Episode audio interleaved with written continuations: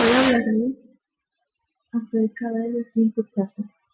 Este va a depender de la persona, si es él, ella, eso, nosotros, nosotras, etc. Y van a haber diferentes tipos, afirmativo, negativo e interrogativo.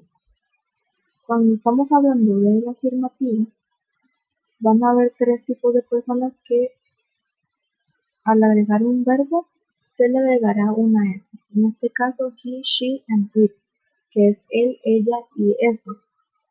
Por ejemplo, él vive. He lives, pero como es simple present se le agregará una S. He lives. Ahora, en negativo,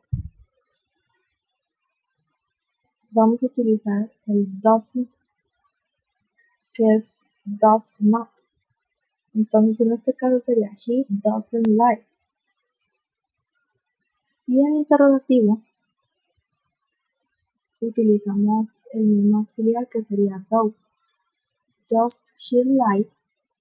La diferencia es la S.